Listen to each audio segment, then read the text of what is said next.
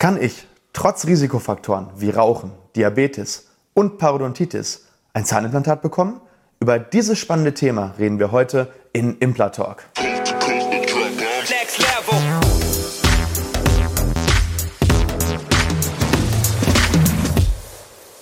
Hallo liebe Community, mein Name ist Dr. Stefan Helker und ich heiße euch herzlich willkommen bei der Audioversion unseres erfolgreichen YouTube-Formates Implatalk.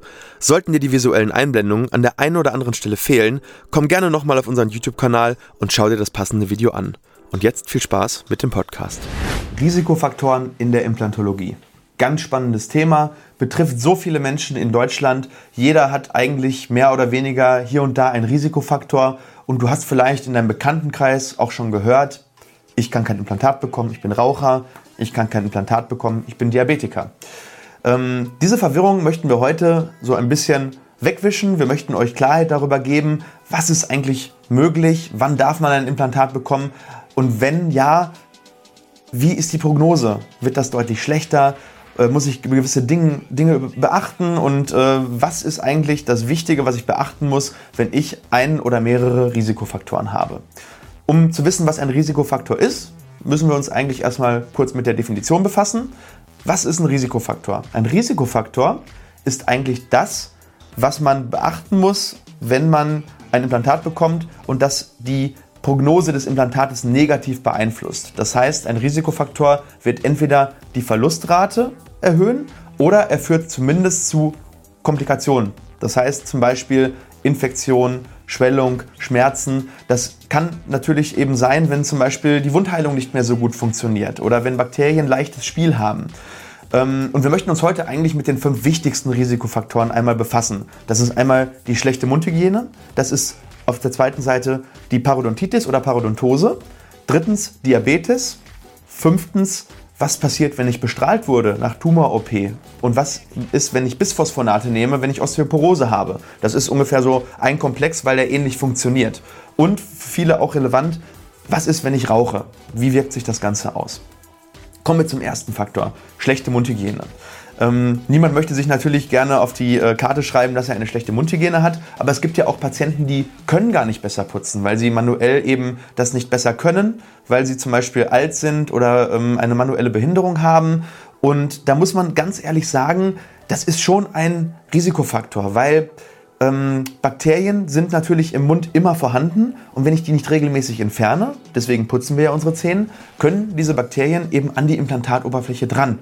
Und wenn das passiert, dann führt das vor allem wenn ich noch andere Risikofaktoren habe, das Ganze potenziert sich nämlich schon zu Knochenabbau. Das heißt, ähm, wir achten bei uns eigentlich immer darauf, ob die Patienten erstens eine gute Mundhygiene haben und wenn die Mundhygiene nicht ganz optimal ist, ob die zumindest regelmäßig zu uns in die Prophylaxe kommen, dass wir helfen können und dass wir äh, das Ganze unterstützen können. Ähm, ja, wenn man das allerdings in den Griff bekommt, und das ist ja ein Faktor, den man persönlich beeinflussen kann oder den man durch, durch Willen und durch, durch, ähm, ja, durch, durch Üben oder ähm, dadurch, dass man, dass man sich selber sagt, okay, ich habe jetzt ein, ein teures Implantat oder mehrere, ähm, ich tue jetzt ein bisschen was dafür, beeinflussen kann, wenn man zumindest manuell dazu in der Lage ist. Zweiter Faktor, Parodontitis. Ähm, ja, Parodontitis ist ganz, ganz spannend, weil das ist zum Beispiel ein Risikofaktor, den wir nur teilweise beeinflussen können, weil Parodontitis sehr, sehr genetisch äh, ähm, ja, vom Schwerpunkt her äh, veranlagt ist. Das heißt, ähm, die Genetik kann ich erstmal nicht ändern. Äh, Parodontitis wird allerdings durch ähm, Kofaktoren eben verschlechtert oder verbessert. Dementsprechend spielt hier zum Beispiel auch wieder Diabetes und Rauchen als Kofaktor eine Rolle. Das heißt, äh, Parodontitis ist natürlich mit den anderen Faktoren so ein bisschen verbunden. Ähm, was ist aber Parodontitis eigentlich? Das heißt, Parodontitis macht ja nichts anderes als ähm, das Immunsystem ähm, zu facilitieren. Das heißt, wir haben äh, eine erhöhte Immunreaktion auf Bakterien. Diese Bakterien setzen sich überall dran, die sind einfach da. Und wenn ich jetzt die genetische Prädisposition, also sprich die Veranlagung habe für Parodontitis, dann wird das Immunsystem auf diese lokal vorhandenen Bakterien, zum Beispiel am Implantat, aber auch am Zahn, verstärkt reagieren. Und diese verstärkte Reaktion entzündet sozusagen dann das Zahnfleisch oder äh, sorgt für eine Entzündung.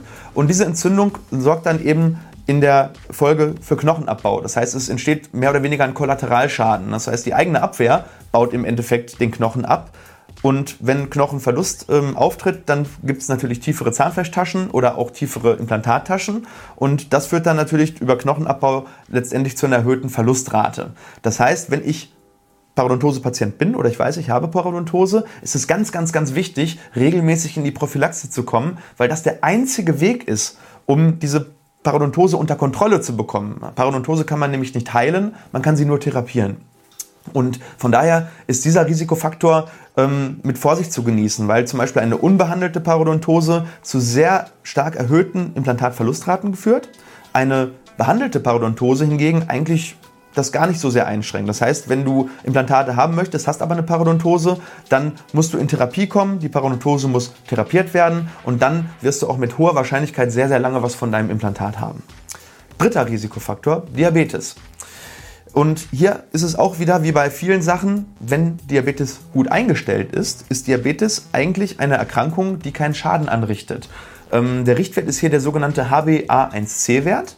Der entscheidet im Prinzip darüber, wie gut dein Diabetes eingestellt ist. Das heißt, ähm, wie, wie hoch im Durchschnitt dein Blutzucker ist. Und wenn der unter einem bestimmten Wert ist, unter 7, dann hast du eigentlich keine erhöhte Verlustrisiko, hast du kein erhöhtes Verlustrisiko für dein Implantat. Wenn er allerdings sehr hoch ist, zum Beispiel bei 9, 10 oder, oder sogar 11, dann ist, äh, dann ist das eben ein, ein sehr, sehr starker Risikofaktor. Und da sind wir auch so, dass wir sagen, wir setzen keine Implantate bei Patienten, die einen schlecht eingestellten Diabetes haben.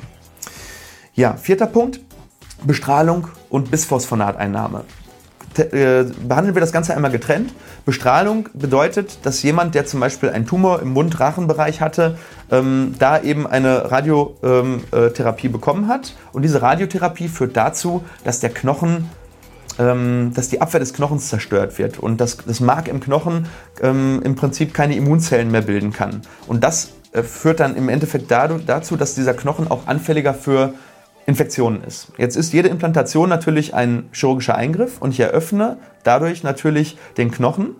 Und äh, wenn ich jetzt einen bestrahlten Kiefer habe und der hat eine schlechte Abwehr, dann ist das natürlich eine sehr, sehr schlechte Idee. Das heißt, wenn wir bei einem bestrahlten Patienten Implantate setzen wollen, müssen wir darauf achten, dass es erstens unter sehr, sehr guten Bedingungen geschieht, dass wir ihn antibiotisch abdecken und dass man mindestens ein bis zwei Jahre nach der Bestrahlung wartet, bis man überhaupt implantieren kann. Und auch dann möglichst minimalinvasiv. Das heißt, man möchte möglichst wenig aufklappen, möglichst wenig Chirurgie machen. Ähm, im gleichen Sinne ist es mit der Bisphosphonateinnahme zu sehen. Bisphosphonate bekommen im Prinzip Patienten, die Osteoporose haben oder vor allem auch Frauen, die ein sogenanntes Mammakarzinom hatten. Das heißt, die äh, Bisphosphonate werden zur Therapie äh, von Brustkrebs eingesetzt und auch die wirken sich sehr, sehr negativ auf den Knochenstoffwechsel aus. Das heißt, auch hier hat der Knochen eine reduzierte Abwehr. Jetzt muss man noch mal ein bisschen unterscheiden, ob man diese Bisphosphonate intravenös bekommt, also sprich äh, in die Vene oder ob man die oral bekommt, sprich als Tablette.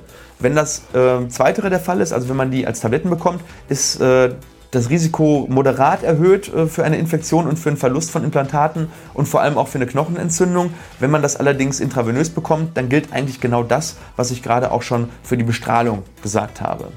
Ähm, hier solltest du in jedem Fall auf jeden Fall darauf achten, dass du einen Experten zu Rate ziehst, weil diese Arten von Implantationen sollten nur Leute machen, die damit sehr, sehr viel Erfahrung haben.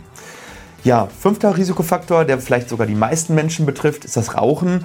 Ja, und da muss man wirklich ganz, ganz ehrlich sagen, Rauchen ist einer der schlechtesten oder einer der stärksten Einzelfaktoren, ähm, die es überhaupt gibt. Ähm, Rauchen da gibt es mehrere Studien. Ich habe die dir hier unten einmal verlinkt in der ähm, Beschreibung für die Episode.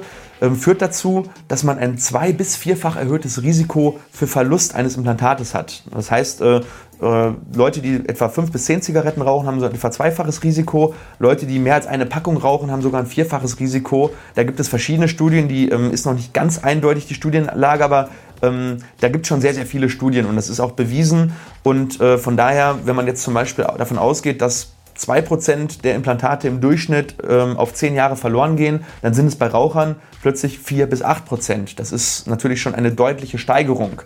Ähm, auf der anderen Seite muss man sagen, dass man trotzdem immer noch 92% mindestens eine Erfolgsrate hat. Das heißt, wenn ich als Raucher weiß, okay, ich kann mir das nicht abgewöhnen, wovon ich natürlich abrate, weiter zu rauchen, aber ähm, es gibt ja äh, Menschen, die können eben nicht so einfach aufhören, dann muss einem aber zumindest das erhöhte Verlustrisiko einfach bewusst sein.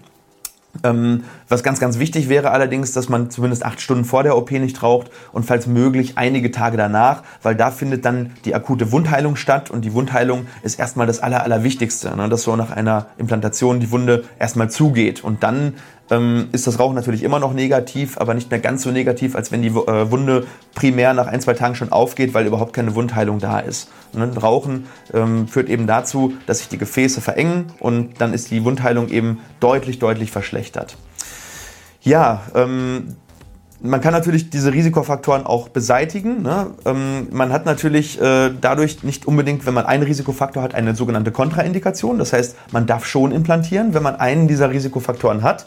Wenn die sich allerdings kombinieren, das heißt, wenn ich zum Beispiel Raucher bin, eine schlechte Mundhygiene habe und Parodontitis, dann wäre das so ein Fall, den würde ich persönlich nicht implantieren, weil man hat dann so ein hohes Risiko, dass das Implantat verloren geht. Das kann zwar klappen, aber wenn ich plötzlich 20 Prozent habe auf so einen Implantatverlust, das ist für alle nicht mehr lustig und von daher äh, falls es dir wirklich wichtig ist mit dieser ganzen Geschichte, dann versuch dir diese Risikofaktoren abzugewöhnen, zumindest das Rauchen oder ähm, geh regelmäßig in die Prophylaxe. Dann ähm, erhöhst du die Wahrscheinlichkeit, dass so ein Implantat wirklich gut einhält und lange was davon hast, ganz, ganz, ganz deutlich.